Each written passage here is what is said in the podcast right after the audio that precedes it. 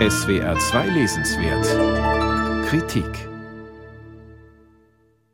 Er galt als Wunderwaffe gegen Algenblüte und wuchernde Wasserpflanzen in den von Stickstoffdünger übersättigten amerikanischen Gewässern, der aus Asien stammende Silberkarpfen. Doch schon bald erwies sich der kiloschwere Fisch als massive Bedrohung der heimischen Wasserflora und Fauna.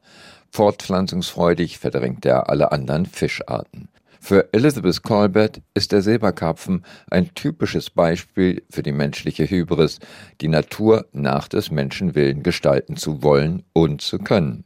Die Skepsis gegenüber allen Versuchen des Menschen, in die Natur einzugreifen, zieht sich durch das gesamte Buch. Elizabeth Colbert beginnt mit invasiven Arten, um dann überzugehen zu den misslungenen Versuchen, Flüsse zu bändigen. Man begradigte sie und zwängte sie in schmale Betten zwischen hohe Dämme, um mehr Ackerland und Siedlungsfläche zu gewinnen.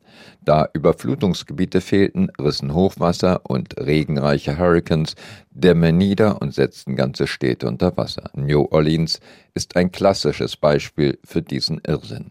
Ähnliches kennen wir auch aus Deutschland oder Hochwasser oder die Sturzregen im Arntal verwüsteten ehemalige Überschwemmungsgebiete. Der menschliche Eingriff erweist sich angesichts zunehmender Extremwetterereignisse als verheerend.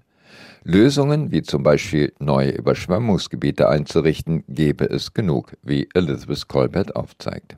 Die nächste Stufe menschlicher Eingriffe in die Natur, so Colbert, sind genetische Veränderungen. Dadurch wollen manche Wissenschaftler jene Pflanzen und Tiere retten, deren Umwelt durch den Klimawandel stark verändert wird.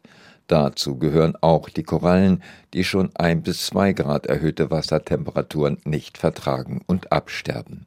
Forscherinnen wie die Meeresbiologin Ruth Gates setzen hier auf molekularbiologische Eingriffe. Man versucht Korallen zu züchten, die höhere Temperaturen vertragen. Unser Projekt, so zitiert sie die Journalistin, bedeutet, sich einzugestehen, dass eine Zukunft kommt, in der die Natur nicht mehr völlig natürlich ist. Auf über 200 Seiten geht Elizabeth Colbert diesen Versuchen nach, die bedrohte Natur dadurch zu retten, dass man sie modifiziert und an die neuen Klimaverhältnisse anpasst. Für ihr Buch hat die Journalistin weltweit ausgewählte Projekte besucht, in Reportageform, bisweilen allzu detailliert, aber durchaus mit kritischem Blick beschreibt sie die verschiedenen Forschungsansätze und weist zugleich auf die Gefahren hin. Das gilt insbesondere für die Versuche, den Klimawandel durch Geoengineering in den Griff zu bekommen. Dazu gehören, wie Colbert zeigt, alle Versuche, Kohlendioxid aus Abgasen abzuscheiden und emissionsfrei zu lagern. Ob man nun Billionen neue Bäume pflanzt oder CO2 unterirdisch in Salzkavernen speichert, in Gestein bindet, die Dimensionen sind gewaltig und eigentlich unvorstellbar.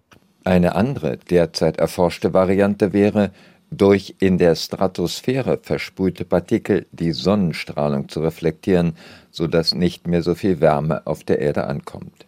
Elizabeth Colbert macht keinen Hehl aus ihrer Skepsis gegenüber diesen geotechnischen Eingriffen, doch hat sie auch ein offenes Ohr für die Argumentation der Forscher und Forscherinnen, dass man später nur verantwortungsvoll handeln könne, wenn man jetzt in kleinem Maßstab erforsche, was funktionieren könnte und was Illusion ist. So einleuchtend das klingt, es bleibt ein großes Unbehagen angesichts solcher großtechnischer Atmosphärenexperimente. Nichts lässt sich wieder rückgängig machen. Umso wichtiger ist Elizabeth Colberts Überblick über die zahlreichen Eingriffe in die Natur. Er zeigt uns überdeutlich und ungeschminkt, was auf uns zukommt. Noch können wir entscheiden, wie es weitergeht. Eine überlebenswichtige Lektüre. Elizabeth Colbert, Wir Klimawandler, wie der Mensch die Natur der Zukunft erschafft. Aus dem Englischen Ulrike Bischof, Surkamp Verlag 2021, 240 Seiten, 25 Euro.